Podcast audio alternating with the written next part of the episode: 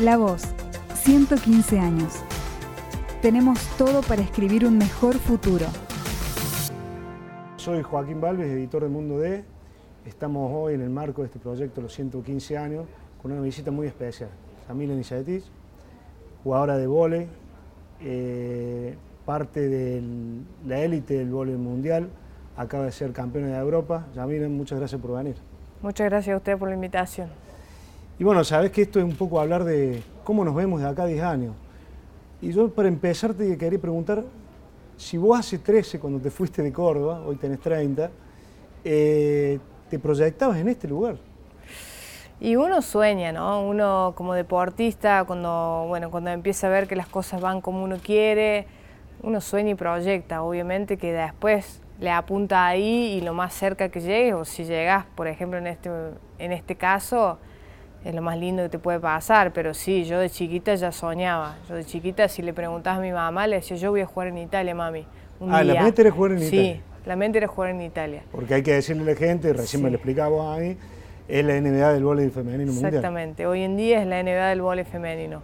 Es la mejor liga del mundo, junto con la liga turca. Y bueno, a mí me toca estar ahí, ser protagonista, así que obviamente que si me decís 10 años atrás pensabas en este presente y es difícil porque uno piensa así en llegar a Italia, como te decía, poder estar, participar, pero ya ganar una Champions League es mucho.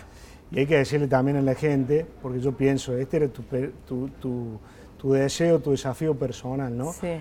Pero además, eh, Yamila, ya vos sos una figura de selección argentina.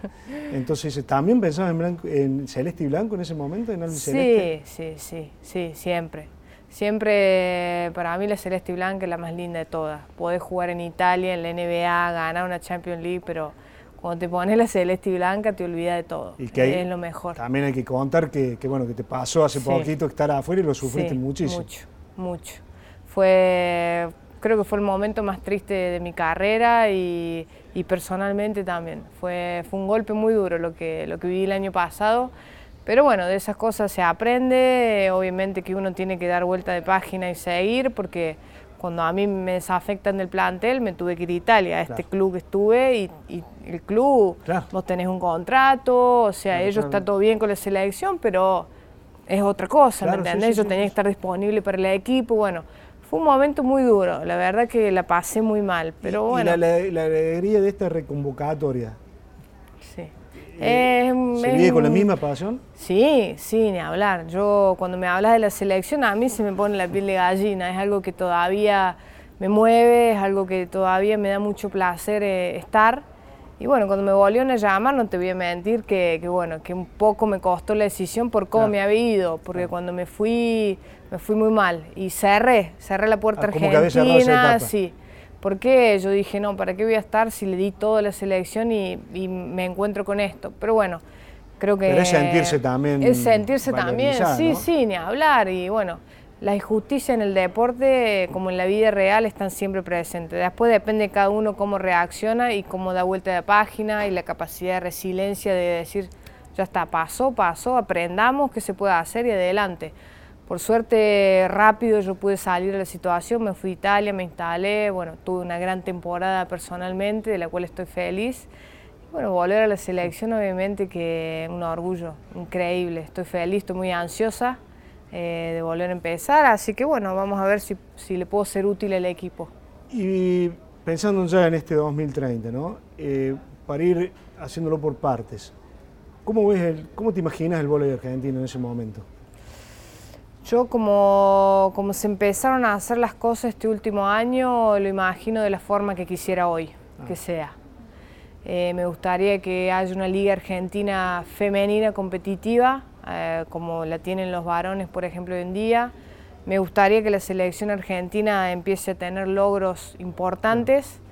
Eh, bueno, estando yo ahora y la camada que se formó ahora con este nuevo cuerpo técnico, creo que se va a empezar de acá uno o dos años, ojalá que este año también, a ganar alguna medalla, a ganar algo importante, que es algo también un, deseo personal. Pero de acá a 10 años veo, veo el vole como quisiera que verlo hoy. Porque el eh, vóley también vive una circunstancia, yo siempre digo, raro, ¿no? Porque debe ser el deporte con el handball que más se practica en los colegios. Sí, y nunca, ha transpolarizado eso a, una situación de, ser de tanta fortaleza, ¿no? Sí, tenés razón. ¿Cómo se explica eso? Y pasa que después en la escuela es, bueno, queda es lo ahí. que es, queda ahí, ¿me entendés? por ahí no es lo, no quiero decir, digamos, lo más fácil, pero es lo más común, es agarrar una pelota, bueno, mm. hacemos un poco de jueguitos y después eso debería, digamos, intentar transmitirse de la escuela a llevar, a reclutar chicas de que vas a la escuela, reclutar y llevarlos a club, ¿me entendés? A clubes que, que entrenen, que jueguen la Liga de Córdoba y así cada uno eh, yo, por ejemplo, tuve la suerte de, nacer en Banco Nación, donde mi familia trabajaba y era la dueña de la cantina del club. Mm. Entonces estaba todo el día ahí, nací con la pelota en las manos. Pero hay gente que no tiene esa oportunidad. Entonces yo creo que nosotros tenemos que intentar crearle esa oportunidad a los niños. Porque hay un montón de chicos en la escuela que les debe encantar jugar al vóley pero queda en la escuela, en la hora de educación física, ¿me entiendes? Entonces yo creo que exactamente. para que se vaya haciéndole pirámide hasta Exactamente, sí. ¿Y, ¿Y te imaginas cuando dejes de competir eh, en esa tarea? Mm, sí, te puedo decir sí, de, reclutar, de poder darle crecimiento al vóley ni hablar. Eh, yo creo que también el tema de, que los deportes tenemos que involucrarnos en las federaciones, estar dentro, eh, a mí eso me encantaría. Si me decís ser entrenadora, no. No. No quiero saber nada pero sí me gustaría involucrarme para poder seguir ayudando al vóley argentino desde la parte que me toque. Ahora me toca como jugadora, como referente de la selección, como referente del vóley en Argentina y lo voy a hacer, pero una vez que me retire me gustaría entrar al tema dirigencial, al tema de la federación, al, Comité Olímpico Argentino. ¿De qué tiempo estamos hablando? Y bueno, eh, ojalá que sea de acá 10 años, por ejemplo. Está bien. Sí, sí, sí, porque todavía quiero quiero seguir jugando, eh, creo que tengo la, posibilidad de seguir jugando a alto nivel y bueno, la voy a aprovechar lo más que pueda. Y ya tanto tiempo en el exterior, cada vez que vuelves al país, eh, ¿cómo ves el futuro? De acuerdo a lo que, bueno, con tu familia, que sigue viviendo acá, que es una gente de barrio, común y corriente, y, y ¿cómo te imaginas ese, pucha, también no es una sociedad tan diferente, digo, Italia sí, problemas somos muy parecidos, somos muy parecidos. Pero, ¿te imaginas una salida? ¿Te lo imaginas mejor al país de acá a 10 años? Sí, sí, yo, yo soy súper positiva y, y, me lo imagino mejor. Yo creo que, bueno, yo que estoy afuera y vuelvo, veo un montón, ponerle de cosas que por ahí uno que vive el día a día... Ah. no le da el mismo valor que yo. Por ejemplo, hoy estuve en el Kempes y todo ese monstruosidad de, autopista que se hizo, me parece algo espectacular, ¿me entendés? Que para uno es normal porque, bueno, está. Está, ¿me entendés? Pero yo mm, soy muy positiva y tengo mucha fe de que, de que todos vamos a salir adelante como argentinos, porque al fin y al cabo los argentinos nos caracterizamos por, por remarla y mucho. Y me parece que la gente no se va a dar por vencida con la situación. Eso que vos decís, esa característica de, del argentino de remar mucho, es muy considerada en el deporte mundial. Sí, sí, sí, ni hablar. Yo tuve el año pasado un entrenador italiano que me decía, yo, dice, mi, mi, digamos, mi secreto es tener siempre un argentino en cada equipo, dice, porque la grinta, como se dice allá, que es la garra, o, o, la disponibilidad al trabajo, situación de amistad, la, situación de amistad, el mate, por ejemplo. A mí las chicas del equipo terminaron todas tomando mate, ¿me Y hay que decir que hay, ¿de dónde son? De todos lados. Son de todos, tenía serbia, albanesa, bueno, italiana, eh, americana, todas con el mate. Entonces, bueno, eh, yo creo que los argentinos nos caracterizamos por eso y por eso tengo tanta fe de que, de que las cosas van a mejorar. Lleva su tiempo, obviamente, pero... Y me interesaba, aprovechando esto de Italia y todo lo que está sucediendo también en otro país a nivel de igualdad de género, ¿también se vive fuerte ese movimiento en, Italia? Mm, no, no, la verdad que, por ejemplo, en Italia, por decirte, la liga femenina es más fuerte que la masculina.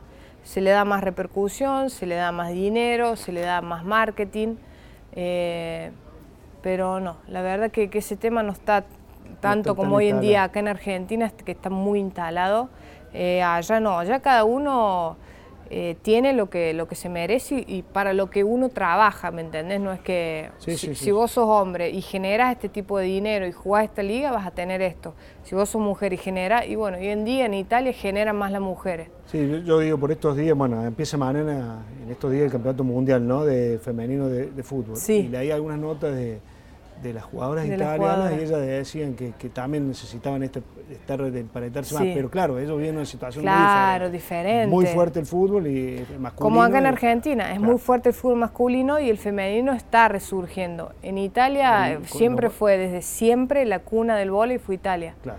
Y el femenino vende más que el masculino, es así. Pero bueno, eh, son características del deporte, de la sociedad, de, de cómo está formado, ¿me entendés? Pero bueno, tengo la suerte de que, estoy ahí.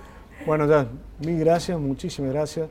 La verdad es un orgullo que haya estado compartiendo con nosotros estas expectativas de cara a lo que puede ser nuestra Córdoba 2030. Bueno, muchísimas gracias a usted por la invitación. Siempre es un honor volver a Córdoba y darme una vuelta por la voz también me, me hace muy bien. Bueno, muchísimas gracias. Gracias.